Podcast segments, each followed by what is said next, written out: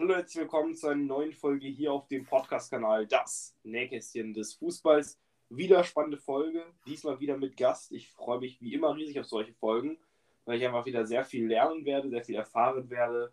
Ich möchte aber gar nicht so viel vorgreifen zu diesem Thema, zu diesem Gast, sondern direkt mal abgeben. Ähm, erstmal Hallo raussenden und fragen, wie es dir geht. Ja, hallo, ich bin Acasio und mir geht's gut. Ähm, spiele in meiner Freizeit gern E-Rollstuhlfußball und möchte euch gern ein bisschen was darüber erzählen, was ich so mache. Genau.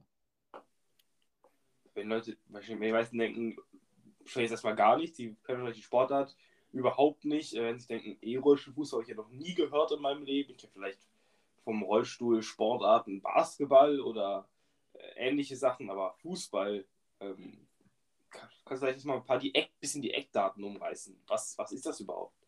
Genau, also es gibt verschiedene Rollstuhlsportarten und man unterscheidet in der Regel zwischen einem Aktivrollstuhl, also den man sozusagen manuell steuert, und einem E-Rollstuhl, den man halt elektrisch steuert mit einem Joystick.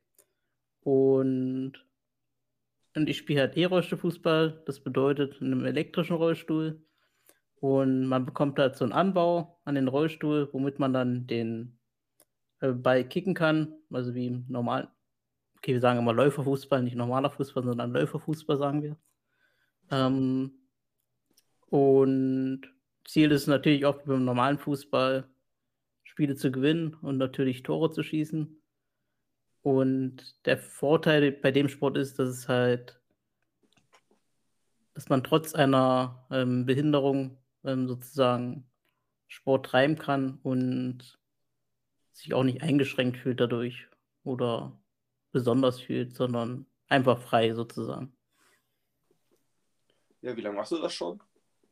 Also gespielt, spielen tue ich es jetzt seit 2017 und ich bin tatsächlich nur durch einen Zufall drauf gekommen. Ich bin nach Dresden gezogen und hatte zufällig ein Gespräch mitgehört von einer Kommilitonin der Mensa. Die hatte da mit dem Thema angefangen und da habe ich mich damals auch gefragt, wie du dir gerade was ist denn E-Rollstuhlfußball? Ich habe selber auch noch nie, nie was davon gehört. Und seitdem spiele ich es tatsächlich, also seit 2017. Genau.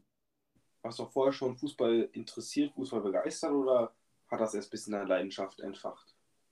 Genau, also vorher war ich tatsächlich nicht so Fußball begeistert. Also ich war halt der typische WM-Gucker, EM-Gucker.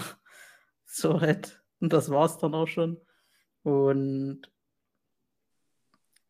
aber mit E-Fußball ist wirklich meine, hat meine Leidenschaft erst wirklich geweckt. Ähm, also da geht es ja auch um Taktiken und man kann von anderen Teams lernen. In anderen Ländern ist es, ist es ja schon wesentlich größer als in Deutschland. Wie zum Beispiel in England wird es auch sehr groß gespielt. Die haben auch drei Ligen. Und da möchten wir natürlich als deutsches Team auch mal hingelangen, beziehungsweise als Deutschland. Und genau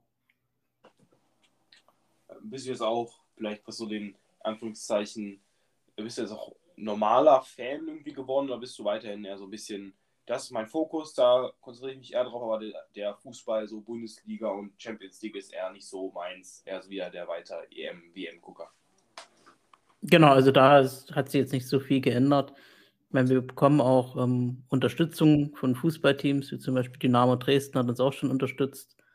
Und also da da bin ich auch sehr dankbar, dass uns halt auch andere Fußballvereine unterstützen. Und also beim Fußball kann man sich halt ein bisschen was abgucken, ähm, wie zum Beispiel Taktiken, also das heißt, das Abgucken nicht, aber man kann ja viel adaptieren. Da geht es ja auch um Räume, Schaffen und ähnliches. Und das kann man halt so im E-Fußball anwenden. Und wobei man bei uns bedenken muss, wir spielen natürlich nicht 11 gegen 11 auf dem Spielfeld, sondern 4 gegen 4. Und wir spielen in der Regel so mit einem Center-Spieler und zwei Flügel, also linker und rechter Flügel und ein Torwart spielen wir. Genau. Ja, ich hätte jetzt auch nochmal gelesen, dass der DFB das auch offiziell anerkennt und auch offiziell mitfördert. Ähm, wie sieht das aus? Weißt du das? Genau, also der DFB ist da tatsächlich ähm, auch mit involviert. Und weil wir haben jetzt aktuell auch eine Auswahl, also dürfen wir uns nicht Auswahl nennen, aber eine Selection gegründet für ein internationales Turnier. Und aber das vom DFB noch nicht anerkannt, weil wir halt zu wenig Teams in Deutschland sind. Weil man braucht irgendwie fünf Teams, um, um eine Nationalmannschaft zu stellen, das sind offizielle. Und das werden wir wahrscheinlich erst in der nächsten Saison schaffen, dass wir auch fünf Teams haben. Ja, dann wagen wir doch erstmal den Blick in deinen Verein. Wie viele Mitglieder seid ihr denn da? Wie viele aktive Spieler? Also aktive Spieler sind wir so, muss ich gerade überlegen, ich denke mal so. Also wir haben auf jeden Fall zwei Teams, die Power Lions und die Power Cats. Und denke mal so 15, K15 Spieler sind wir. Und sechs davon sind bei den Power Lions. Genau, und der Rest ist dann bei den Power Kids. So sind wir aufgeteilt. Und genau, mein Verein ist halt der SV Motor Migden äh, aus Dresden. Und genau, und unsere, unser Verein ist auch der erste in Deutschland, der E-Rollstuhl Fußball gegründet hat. Also 2014 wurde das gegründet. Und die Gründermannschaft ist sozusagen aus Dresden. Ähm, wie ist denn das so das Interesse, dass da auch die Menschen mitbringen in den Verein? Gibt es mal wieder viele neue interessierte Neuanfragen oder ist das mehr so gemächlicher, sage ich mal, in Anführungszeichen? Aktuell, also spielertechnisch sind wir halt mit sehr gut aufgestellt. Also allein schon, dass wir zwei Teams stellen. Und also jetzt Spieler kommen jetzt auch nicht so viel dazu. Das ist dann eher ist schwierig, da neue zu begeistern. Und es ist eher so gemächlich. Also ich, wir schwimmen jetzt nicht in Anfragen oder so. Und wir haben auch Schwierigkeiten, einen Trainer zu finden, ähm, weil die Mannschaft brauchen ja auch einen Trainer. Und ein Trainer ist in der Regel ein Läufer, weil der auch einen besseren Überblick aufs Spielfeld hat. Und das fehlt uns aktuell leider auch noch vielleicht erstmal ganz kurz Anführungszeichen den Zugangsvoraussetzungen. Wer kann überhaupt äh, mitmachen? Was sind so die offiziellen Richtlinien, wer da mitspielen darf? Ja, der Zugang ist in der Regel für die Leute oder für die Menschen, die halt eine körperliche Einschränkung haben, ähm, die auch sonst keinen Sport ausüben können. Also wie zum Beispiel auch kein Sport in Aktivrollstuhl, wie zum Beispiel Rollstuhlbasketball oder ähnliches. Ähm, die halt wirklich nur im Elektrorollstuhl spielen können und auch elektrisch unterwegs sind, um halt die Fairness zu bewahren. Wenn halt ein zu fitter sozusagen ähm, da mitspielt, wird es ja dann unfair.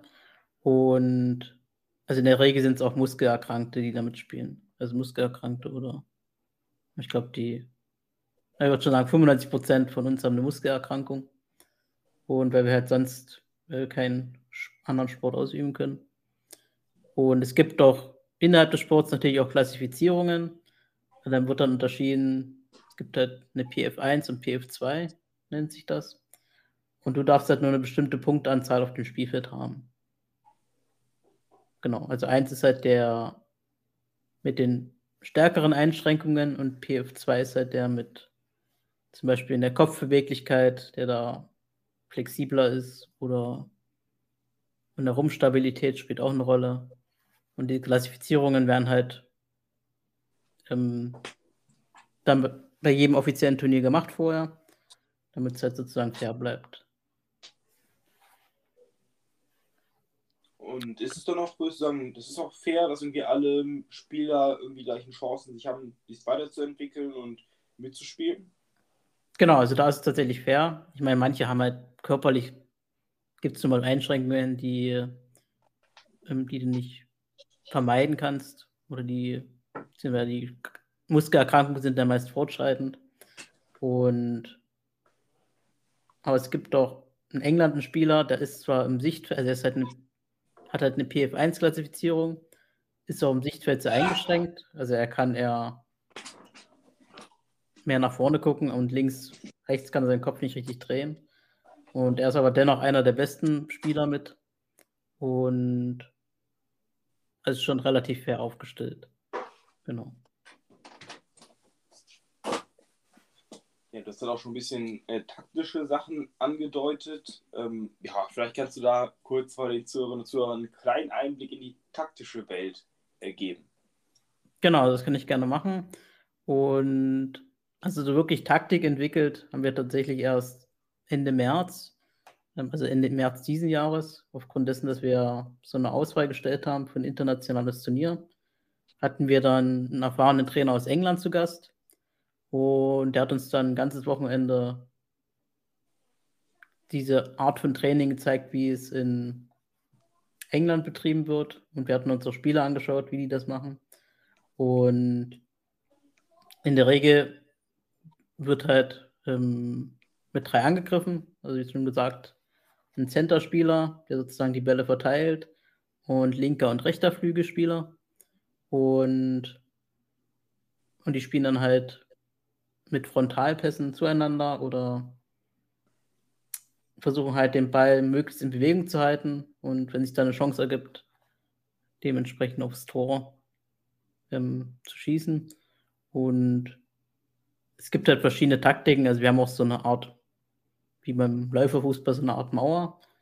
Und bei uns ist es aber so, dass wir im Strafraum an sich zu zweit verteidigen. Das ist einmal der Torwart und ein Verteidiger darf mit, diesen, die, darf mit in diesen Strafraum rein. Und es gibt halt eine ganz besondere Regel beim irischen Fußball. Ähm, das ist halt diese 2 zu 1 Regel. Das bedeutet, wenn sich zwei Spieler im Zweikampf befinden, darf sich ein Dritter nicht einmischen. Also er muss sozusagen drei Meter Abstand halten, damit halt gewahrt wird, dass halt nicht alle auf dem Ball hängen und es nicht vorwärts geht, sondern dass man auch taktisch überlegen muss, wann darf ich den Ball jetzt annehmen oder wann muss ich ihn abgeben, den Ball. Und in diesem Strafraum gibt es ja die besondere Regel, dass der Torwart, also der eigene Torwart im eigenen Strafraum, nicht als Spieler gewertet wird. Da darf man den Abstand unterschreiten und aber nur innerhalb dieses ähm, Strafraums, sozusagen, dass man dann das zu zweit verteidigt. Und dadurch ergeben sich auch Taktiken, wenn der Torwart zum Beispiel im Strafraum steht und man einen Spieler davor positioniert und einen Spieler dahinter positioniert, ähm, ist der Spieler vorne und hinten ist dann weit genug auseinander, damit man sozusagen eine Mauer bilden kann, vor dem eigenen Strafraum. Und aber es dürfen halt nur immer zwei im Strafraum sein vom eigenen Team. Und das ist zum Beispiel eine Taktik. Und genau. Okay, dann noch vielleicht nochmal ein kurzer Einschub. Wie lange ist denn so die Spieldauer bei euch? Wie lange spielt ihr? Die Spieldauer ist zweimal 20 Minuten und mit einer 5 Minuten Halbzeitpause. Und es gibt dann auch Verlängerungen, das ist dann zweimal zehn Minuten, wenn es jetzt in die Verlängerung geht. Und am Ende gibt es auch, wie beim Läuferfußball, einen Elfmeter, beziehungsweise bei uns sind es dreieinhalb Meter. Und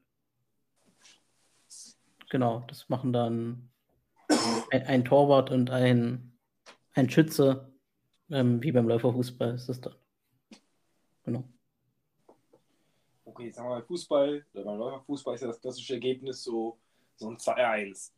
So 2-1 ist das klassische Ergebnis. Was ist denn so bei euch sozusagen, was so das klassische, das 0815-Ergebnis bei, bei einem Spiel bei euch? Ja, ich würde auch so sagen, in dem Bereich. Ähm, das letzte hatten wir jetzt mit, also wo die Mannschaften ausgeglichen waren, hatten wir jetzt mit 2-0 äh, bestritten. Und ich denke mal so ja, beim Internationalen waren es jetzt so, ich denke mal so null, also drei bis vier Tore, kann man so sagen. Also pro Team. Genau. Also ist trotz etwas, Anführungszeichen, kleinerer Feldgröße fallen ja so noch nicht so viele Tore. Genau, also es ist halt nicht wie beim Handball, da ist ja dann wesentlich höher. Ähm, und was halt viele fragen, also ein Abseits gibt es bei uns nicht. Der würde keinen Sinn machen bei vier Spielern. Und ich sage immer, diese 2 zu 1 Regel ist sozusagen die Abseits, äh, das Abseits des Power Chair Footballs, also so heißt offiziell des heroischen Fußballs. Also nicht, weil die Regeln sich ähneln, sondern einfach nur, weil sie dazu dienen, um es einfach nur spannender zu gestalten. Bei Abseits gibt es ja nur, um halt zu vermeiden, dass man überall hinweg spielt und dann direkt ins Tor reinschießt. Darum wird es, glaube ich, Abseits, das hatte ich mal gelesen zumindest. Ja, so ungefähr, ja. Genau. Und das ist halt beim erotischen Fußball auch so, dass man halt ähm, möglichst sinnvoll stehen muss, ohne so ein 2 zu 1 zu verursachen. Und genau, da muss man halt auch taktisch agieren dann. Ja, und wie, warum würdest du sagen, größer diese Regel ist dann ausschlaggebend, dass so wenig, Anführungszeichen, wenig Tore fallen? Weil das ist meine Vorstellung, also meine naiven Vorstellung, ich weiß natürlich ungefähr, wie es abgeht, habe mir auch ein paar Videos angesehen, auch auf TikTok und so weiter. Ja. Ähm, einfach den Ball nimmt man so an sein, an sein Ding da vorne, an das, was da montiert wird, dribbelt damit einfach durch, alle durch und schießt dann ein Tor nach dem anderen. So stelle ich mir das vor. Wenn du hast nur 40 Minuten Zeit insgesamt, dann schießt du mhm. ja, keine Ahnung, 10, 11 Tore. Warum, warum ist das so schwierig? Genau, das geht tatsächlich nicht. Ähm, das Ding da vorne heißt übrigens Guard, hat jetzt gar nicht gesagt, genau. Das ist halt der Guard, nennen wir das. Oder auf Deutsch Schutzgitter, aber Guard hört sich besser an. ja, genau. Ja. Und also du kannst nicht einfach straight durchfahren. Also erstens beim Anstoß darfst du sowieso nicht doppelt berühren. Also du darfst nicht den Ball nehmen, darfst ihn zwar führen, aber er muss erst dann von einem anderen Spieler nochmal berührt werden. Und dann könntest du halt durchdribbeln. Und aber das Dribbeln ist ja auch nicht so leicht, weil du musst ja dann erstmal durch die durch die Mitte durch und dann verteidigen ja zwei zusammen. Ähm, und ist ja nicht so, dass du hier irgendwelche Leute tunneln kannst oder was auch immer, sondern du hast ja dann den Rollstuhl vor dir und der Rollstuhl blockiert er allein schon. Und du kannst ja nicht einfach so leicht vorbeispielen. Er willst du rechts vorbei, fährt er einfach mit dir, willst du links vorbei, fährt er mit dir. Und wenn du dann auch vorne stehst, müssen deine Mitspieler ja auch irgendwo stehen. Und da fängt es schon wieder mit den 2 zu 1 an, weil wenn du dann anfängst zu dribbeln, brauchst du ja auch den Platz dafür. Das heißt, deine hinteren Spieler müssten dich die ganze Zeit zurückhalten. Und alleine schaffst du das nicht, das reinzudribbeln. Also es gibt zwar Situationen, wo man das reindribbeln kann, ähm, aber in der Regel wird das vorher abgeblockt, bevor du da mit einem Dribbling durchkommst. Ist halt wie jetzt, ob du gegen eine, gegen eine Wand fährst. Also wenn sich ein Auto vor dir quer hinstellt und du selbst ein Auto bist, kannst du auch nicht so schnell vorbei. so in der Art. Genau. Ja, ähm, okay, dann hat glaube ich, schon mal da auf jeden Fall nochmal ein ganz neuen Einblick. Wirst du dann jetzt auch die Fehlerquote irgendwie sehr hoch, also dass es irgendwie viele Fehlpässe gibt, viele Dribblings, bei denen man sich ein bisschen verkalkuliert, so viel von diesem Hin und Her. Ja, es ist halt oft, ähm, das, was halt passiert, dass er öfters mal auslandet. Durch diese Zweikämpfe, die man dann verliert. Und also Fehlpässe gibt es natürlich auch. Da sind wir auch noch nicht so perfekt. Aber in der Regel, ich würde sagen, ein gutes Team, denke mal, die Passquote ist schon 90 Prozent. Ist jetzt nur geschätzt. so weit bin ich da jetzt auch nicht drin. Ähm, dass ich sowas mal ausgewertet habe. Ähm, es gibt schon schöne Passspiele, wo man halt, weil der, aus, der, Trainer aus, der Trainer aus England sagte auch, die Rollstühle können maximal 10 km/h äh, fahren und ein Ball ist und ein Ball ist schneller als ein Rollstuhl. Und dadurch kann man halt auch lange Pässe machen und die Leute ausspielen sozusagen. Ähm, wie kann man, also wie, was macht einen guten Spieler von einem schlechten Spieler, also was ist der Unterschied? Also was kann ein guter Spieler besser als ein schlechter Spieler? Wie kann man da ein bisschen so die Spreu vom Weizen trennen? Also gute Spieler, also was jetzt die ba Basis ist, ist erstmal die grundlegende Rollstuhlkontrolle und auch die Reaktion, also wie man auf Situationen reagiert. Es gibt ja diese sogenannten Spin-Kicks, also wenn der Ball zum Beispiel frontal zum Ball stehst und der links an dir vorbeirollt, musst du dich ja eigentlich rechts drehen, damit du sozusagen mit vollen Schwung den Ball zurückspielen kannst. Und das muss man halt einschätzen. Also man muss ja dann darauf achten, wann, wann drehe ich mich, in welchem Moment, weil drehe ich mich zu früh, ähm, schieße ich, verschieße ich mich, drehe ich mich zu spät, verschieße ich mich auch. Und ich muss ihn dann genau im richtigen Moment drehen, um den Ball halt dahin zu führen, wo ich ihn haben will. Und das erfordert halt eine gute Reaktion. Und das sind in der Regel auch Leute, die in der Freizeit auch gerne mal zocken. Da hat man in der Regel eine bessere Reaktion. ähm, da auch bevorteilt. Und was man halt auch braucht, ist dieses Räume sehen. Also, wo kann ich hinspielen? Wo ist gerade ein freier Raum? Und wie kann ich den Ball da am besten verarbeiten? Das würde ich so sagen. Das macht einen guten Spieler aus. Und manche haben es halt vom, von der Natur her drin, um, da das Verständnis zu haben. Und manche noch nicht, aber die können auch daran arbeiten, dass, dass sie besser werden, genau. Also ein Takt. Hm, bitte. Genau. Also ein taktisches Grundverständnis sollte man da auf jeden Fall mitbringen, um halt vorne mit dabei zu spielen, genau. Ja, du hast eben auch kurz schon mal ein bisschen die Trainer angesprochen. Ja, was, was macht denn eigentlich so ein Trainer äh, beim, beim Rollstuhl, beim E-Rollstuhlfußball?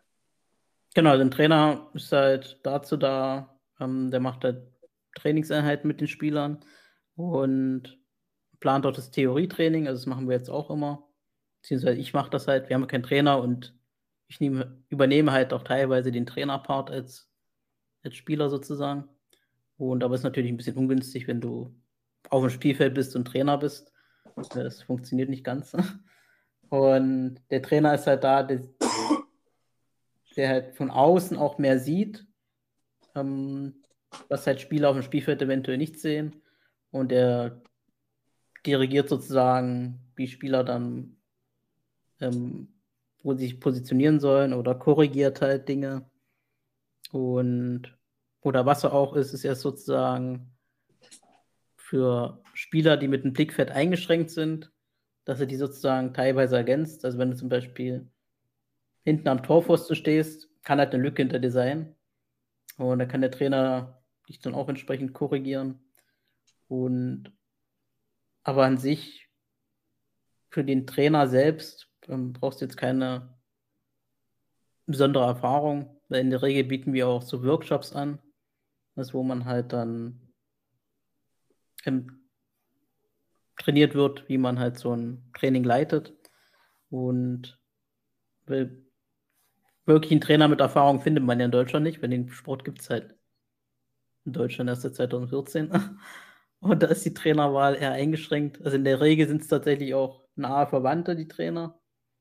Oder halt Leute, die sich da ehrenamtlich engagieren wollen, sind da meist auch Trainer.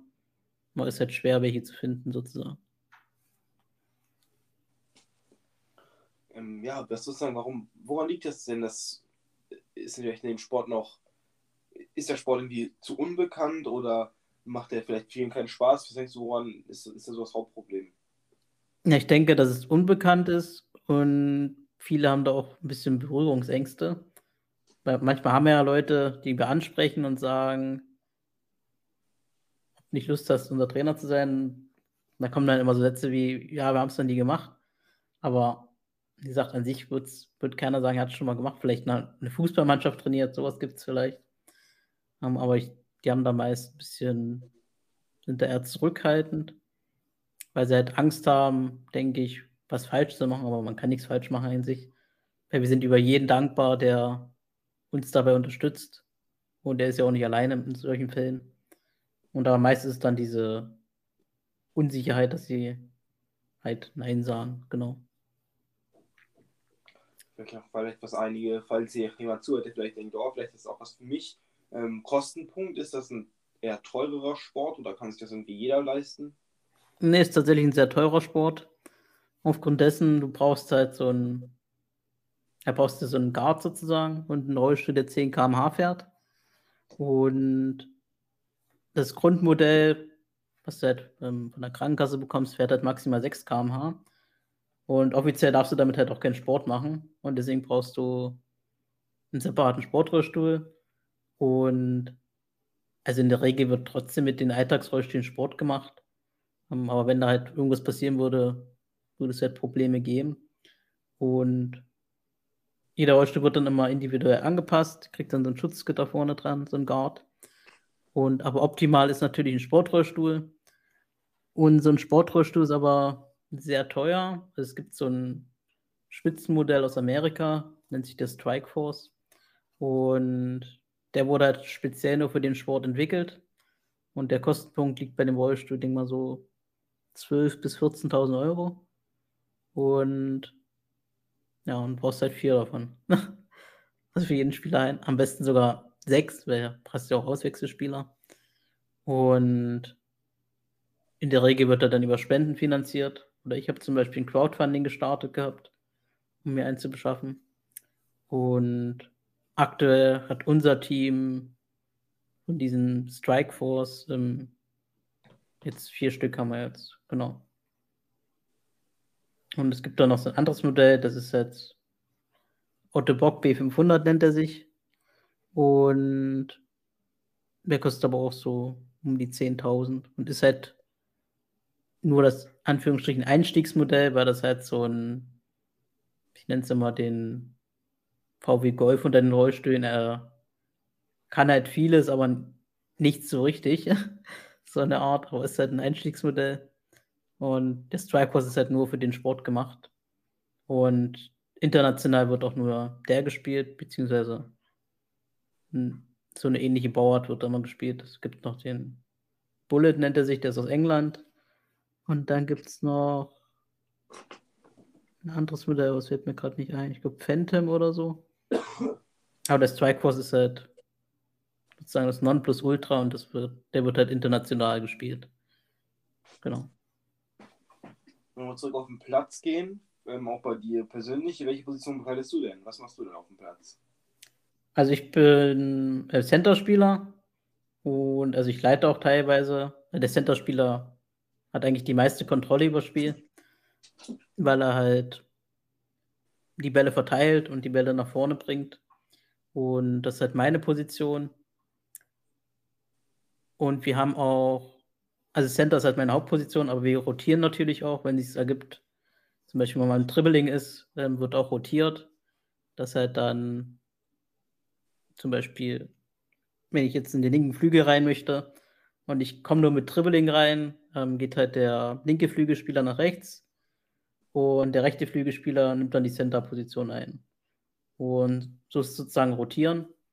Und wenn es sich dann ergibt, ähm, oder wenn eine Unterbrechung ist, dann gehen wieder die Leute auf ihre Position zurück und dann, dann geht es dann weiter. Genau. Und genau. Also entweder Center oder jetzt im, im Auswahlteam wird es wahrscheinlich bei mir der, der rechte Flügelspieler, ähm, weil wir jetzt äh, im Center einen noch besseren Spieler haben. Und das ist halt ein Spieler aus Barmstedt.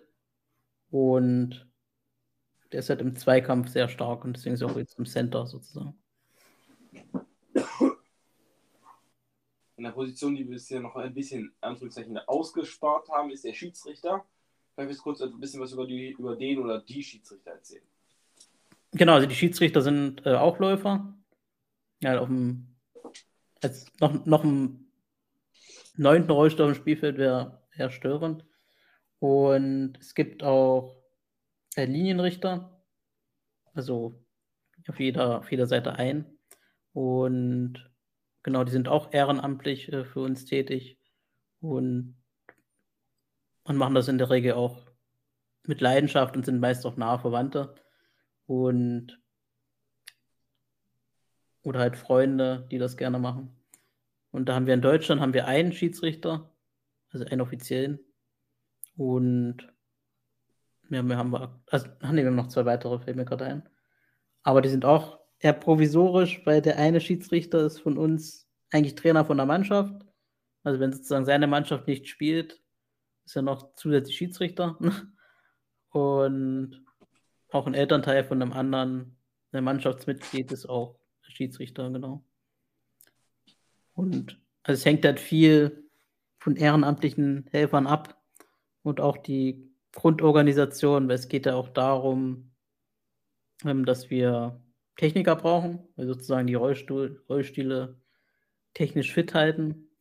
Und da haben wir auch sehr engagierte Techniker. Also insgesamt haben wir jetzt, äh, ich glaube, fünf Techniker. Genau. Und die sind dann auch mit Leidenschaft dabei und tüfteln auch immer an, an Eigenbauten. Also wir haben jetzt auch, also unsere Techniker hatten einen eigenen Rollstuhl entwickelt und sozusagen so ein Einstiegsmodell. Und dafür sind halt unsere Techniker zuständig, genau.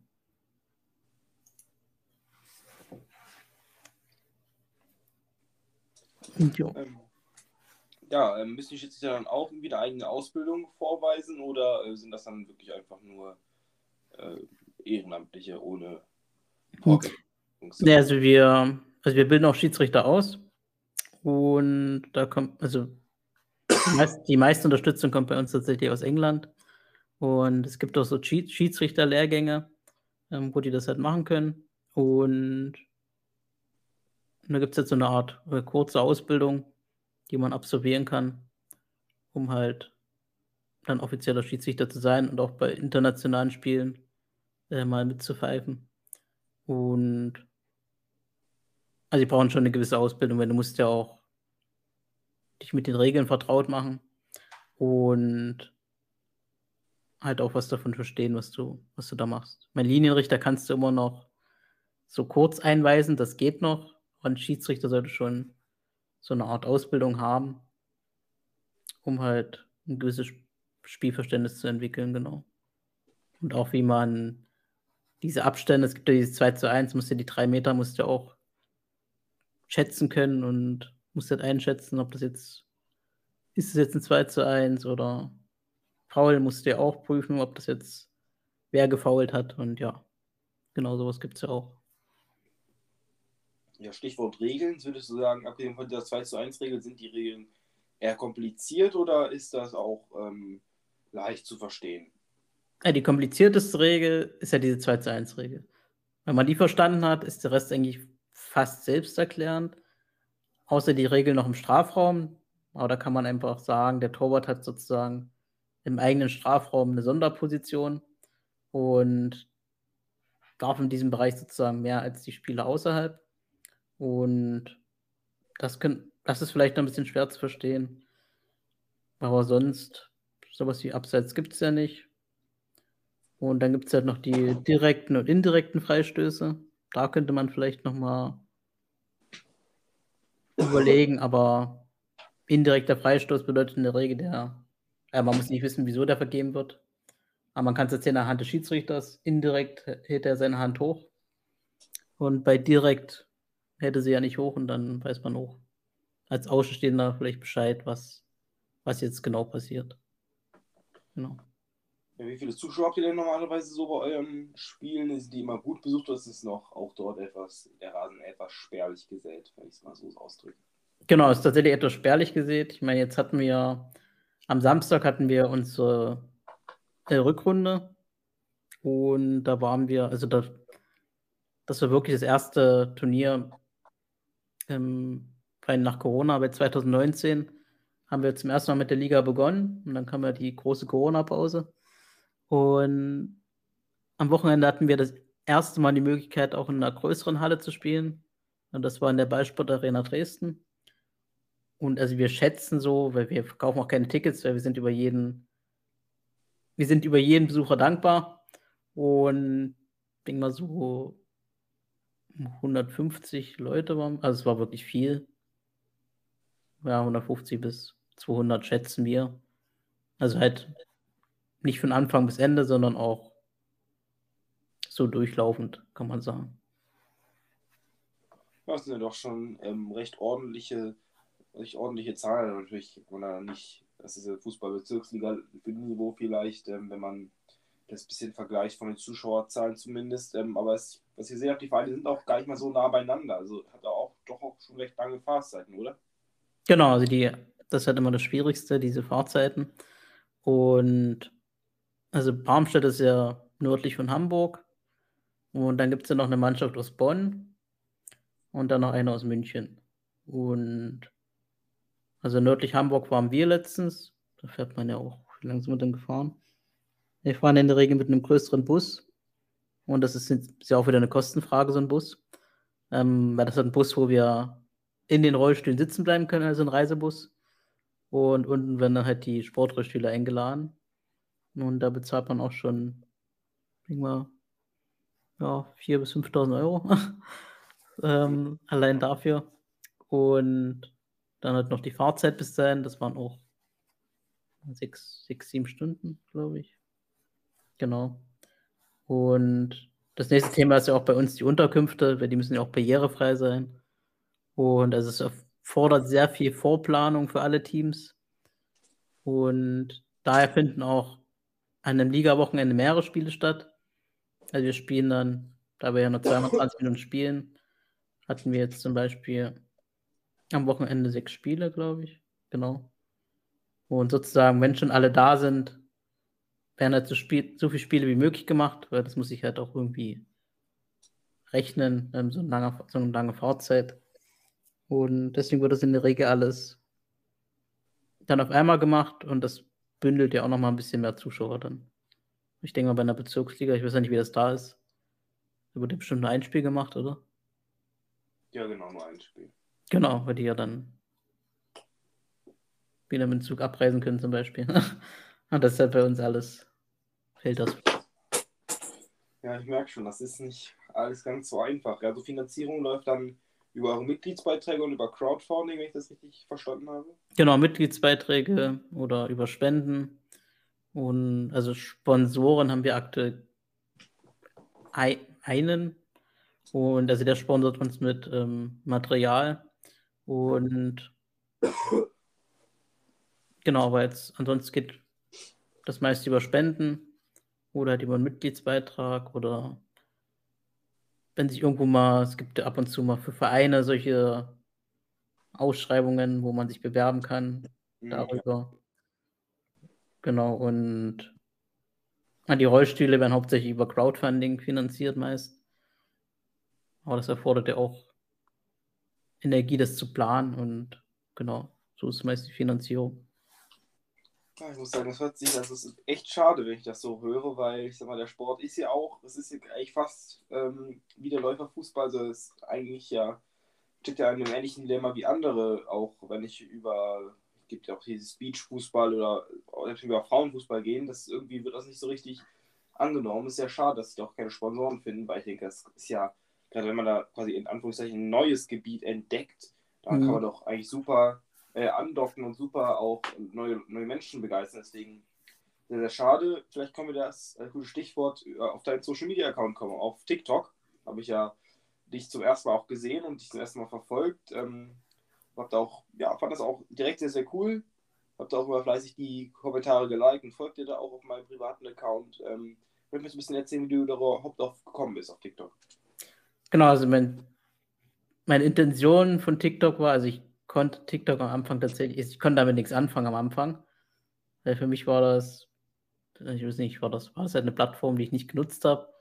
Und dachte auch, die sind eher an Jüngere, Jüngere gerichtet. Also ist ja auch die Plattform, der Altersdurchschnitt ist ja meist so, glaube ich, 15 bis 25 oder so. Also relativ, genau, relativ äh, klein. Und ich dachte mir halt, also den, ich habe es halt gestartet mit der Intention, ähm, Leute für den Sport zu begeistern, Leute zu erreichen und auch zum Beispiel Trainer zu finden oder Leute zu motivieren, eine eigene Mannschaft zu gründen und halt den Sport einfach ihnen zu zeigen, dass sowas möglich ist, dass es sowas gibt. Und am Anfang ging es halt ein bisschen leicht vorwärts und aber dann ging dann irgendwann ein Video viral und dann ist der Kanal eigentlich. Also für meine Verhältnisse, ich finde es jetzt schon groß, 26.000 Follower habe ich ja jetzt. Mhm. Ähm, ähm, relativ rasant gewachsen. Und habe mich natürlich sehr gefreut, so viel zu erreichen. Und aber das Ziel, was ich hatte, ist bis jetzt noch nicht ganz eingetreten. Ähm, dass ich halt Leute begeistern kann, da auch eine Mannschaft zu gründen meine, jetzt hatte ich mal ein paar Anfragen wegen Schiedsrichter. Und also eine ist da tatsächlich noch offen. Ähm, okay, da hat sich dann doch schon was ergeben an sich. Aber bis jetzt kam noch keine Zusage dadurch. zustande. Er wollte sich mal anschauen, weil er ist selber Schiedsrichter im Amateurfußball und wollte uns da mal unterstützen. Genau, und das ist halt die Intention, dass ich TikTok halt angefangen habe. Mittlerweile finde ich es auch eine gute Plattform, also für, für Einsteiger ist es halt gut, weil bei TikTok ist ja der Vorteil, dass du, du hast ja die For You-Page und da kriegt da jeder dann ein Video vorgesetzt und dann kann er entscheiden, scroll ich weiter oder gucke ich es mir an. Und das ist ja bei anderen Plattformen nicht so. Da musst du ja in der Regel, ich meine, bei YouTube ist es so, dass halt eine bestimmte, der Algorithmus dir ja sagt, schlägt dir Videos vor. Aber TikTok drückt dir das Video sozusagen vor die Nase und musst halt aktiv entscheiden, ob du es willst oder nicht. Und das ist halt der Vorteil bei der Plattform, dass auch kleine Nischenthemen Platz finden. Und die Leute finden es ja scheinbar interessant, Themen, von denen man so alltäglich nicht berichtet, wenn man da hinten rein zu schauen und wie das läuft. Genau. Ja, vielleicht ist deswegen auf TikTok, da sind wir auch unterwegs. Nochmal vielleicht auch alle der Aufrufe bei das nächsten Fußballs mal nachzugucken. Ich versuche ein bisschen aktiver zu sein. Ab und zu habe ich auch mal so ein Video, das 1000, 2000 Aufrufe bekommt, aber es ist dann doch immer recht mühselig, zumindest für mich, ähm, weil ich auch mal so ein Mensch bin, der recht schnell frustriert ist, äh, da eine langzeitige Auf, ähm, Aufmerksamkeit zu generieren. Von daher umso größer mein Respekt an dich, weil ich habe dich damals über die Plattform entdeckt. Ich habe ja auch ein, über eins dieser viralen Videos, habe mit einfach mal den Account äh, abonniert und habe es bis heute nicht bereuen müssen, habe immer wieder gute Videos gesehen. Von daher, das ist auf jeden Fall nochmal eine gute Chance, dass du gesagt es gab ja auch schon erste Ergebnisse, erste Erfolge. Ähm, was sagen Sie in der Mannschaft dazu? Da wirst du mal darauf angesprochen. Oh, das ist ja TikTok, habe ich dich auch mal gesehen. Hm. Achso, wie ich angesprochen werde, meinst du? Genau, ja. Achso. Ähm, ja, ist tatsächlich, also jetzt hatte ich letztens, kam halt eine, also die, da waren wir in Barmstedt und dann meinte eine Person noch zu mir, du bist ja der TikTok, TikToker. Ich so, ja. ähm, ja, ich habe mal ein paar Videos von dir angeschaut. Ähm, aber das war jetzt auch nur intern. Und so, also auf der Straße wurde jetzt nicht so angesprochen bis jetzt. Ähm, da ist noch relativ klein. Ich wurde auch schon mal angesprochen, ja. Oder erkannt. Ich bin ja auch. Es gab ja auch letztens eine ähm, bei RTL sozusagen eine Ausstrahlung über uns. Und da werde ich jetzt auch mal erkannt. Aber jetzt über TikTok wurde ich jetzt erst einmal erkannt, sozusagen. Ja, und auch krass, ne, dass einfach auch so fast 30.000 Menschen sich entschieden haben, auf TikTok sich das mal zu begeistern. Ist, ist auf jeden Fall das Potenzial grundsätzlich da, dass sich da was entwickeln kann oder steigern kann, oder dass die Menschen das zumindest interessant finden. Oder denkst du? Genau, ich denke mal schon, dass es an sich interessant wäre, weil wenn ich es halt mit England vergleiche, die haben drei Ligen und die haben auch da ein bisschen der Support. Und in England sind auch, glaube ich, die Vereine dazu verpflichtet, eine Behindertensportmannschaft zu unterstützen. Das macht es für die auch nochmal ein bisschen leichter. Und also so wie in England würde ich mir auch gern vorstellen. Jetzt hatten die auch erst ein Turnier gehabt, hatten die, glaube ich, auch im Livestream 300 Zuschauer. Und das ist auch schon dann eine gewisse Basis. Also der Sport ist tatsächlich, kann tatsächlich sehr interessant sein, vor allem wenn die Teams ausgeglichen sind und alle auf dem gleichen Niveau sind. Weil aktuell bremst in der Regel der Rollstuhl. Ähm, ja, wir haben jetzt auch mehrere Teams, auch Bonn und München haben wir auch Teams. Die sind eher noch mit so provisorischen Dingen ausgestattet. Und das macht es natürlich dann ein bisschen unfair bei Turnieren. Und also in Deutschland haben wir jetzt zwei Teams, die gleich auf sind. Das sind Barmstedt und die Powerlines aus Dresden. Und dann gibt es halt noch drei kleinere Teams. Das sind halt unsere Power Cats. Die sind halt von den kleineren Teams, denke ich, schon die stärksten. Und dann hat Bonn und München noch. Und, und wenn alle auf dem gleichen Niveau sind, wird es auch für den Zuschauer interessanter. Und also könnte auch Zuschauer binden.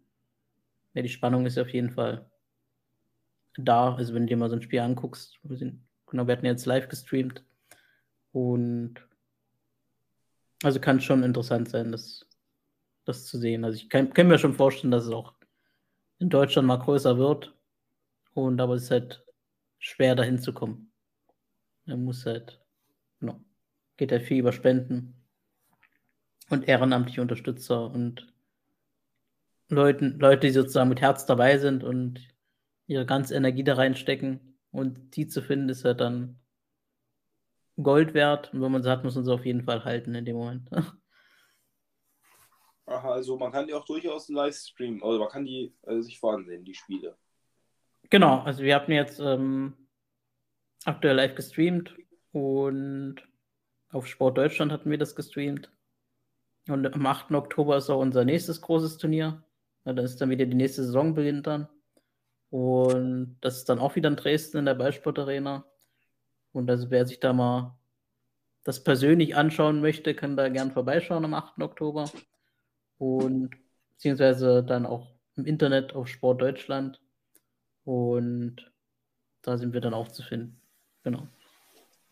Ja, das werde ich dann auf jeden Fall mal machen, mir das vornehmen, dass ich mir das anschaue, weil ich sag mal, ne, ich finde es durchaus interessant grundsätzlich und äh, wenn wir mal vorbeischauen, wie das sich dann so ausgestaltet und ne, ich sehe da ja keinen Grund, nicht, nicht mal auszuprobieren, ob man das spannend findet. Wenn ja, dann man, ist man Fan von neuen Sportarten schaut sich das regelmäßig an, vielleicht dann mal dann Präsenz und wenn nicht, dann muss man es ja auch nicht toll finden, sondern.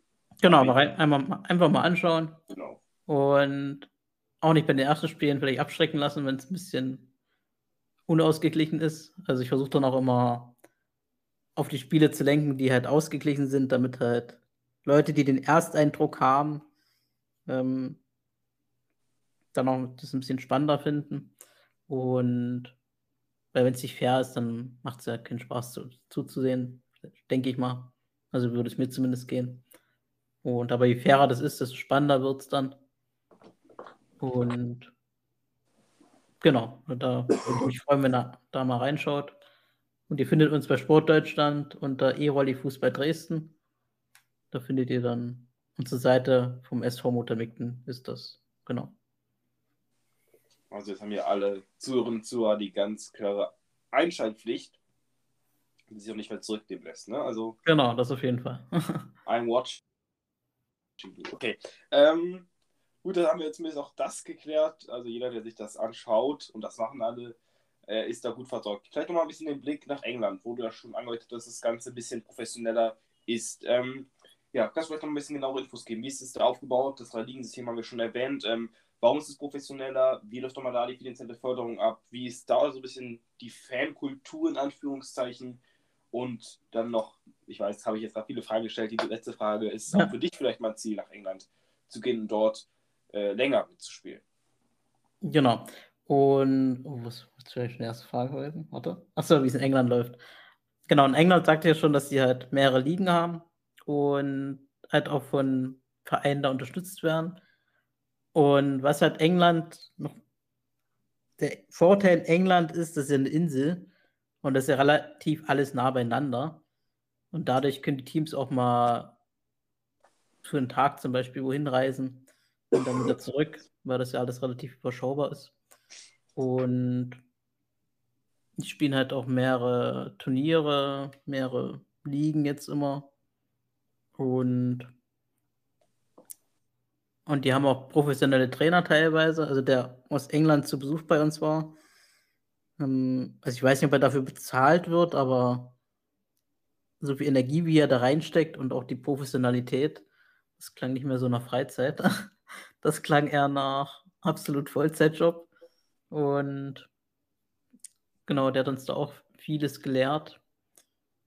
Also die haben halt einfach die Grundstrukturen sind da halt mehr da und halt auch mehr Teams, die da das organisieren. Und genau, eine Nationalmannschaft haben sie ja sowieso. Und genau, also ein großer Traum wäre es natürlich auch mal in England zu spielen. Also auch mal für ein Wochenende würde auch schon reichen. Ähm, so als professioneller Spieler gibt es das natürlich auch noch nicht. Also es gibt jetzt auch keinen Profi E-Rollstuhl Fußball, ähm, wo du halt was, wo du es halt auch beruflich machen kannst. Das gibt es natürlich auch noch nicht. Ähm, Aber so in England mitspielen wäre schon mal eine Erfahrung wert. Und auch das Turnier in Genf wird jetzt auch mal die erste Erfahrung für Deutschland, an den internationalen Turnier teilzunehmen. Und also teilweise werden wir scheinbar damit als Favorit gehandelt. Also bei Deutschland kennt halt noch keiner. Also wir haben auch, gibt auch nicht viel online zu gucken bei uns. Und deswegen sind wir vielleicht ein bisschen der, der Underdog.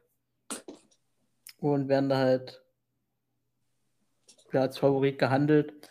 Und ah, die großen Teams spielen natürlich nicht in Genf, das sind, äh, glaube ich, kleinere Teams, aber auch aus den verschiedenen Ländern. Und da müssen wir mal schauen, wie wir uns da bewähren. Und irgendwann möchte man natürlich auch an einer Europameisterschaft teilnehmen. Und das größte Ziel wäre natürlich dann die WM, sich dafür zu qualifizieren. Und aber das ist noch ein, ein weiter Weg bis dahin. Genau. Ja, dann haben wir ja, glaube ich, da gerade schon das perfekte Schlusswort gefunden. Ähm, ich bedanke mich wirklich ganz, ganz herzlich für diese Folge.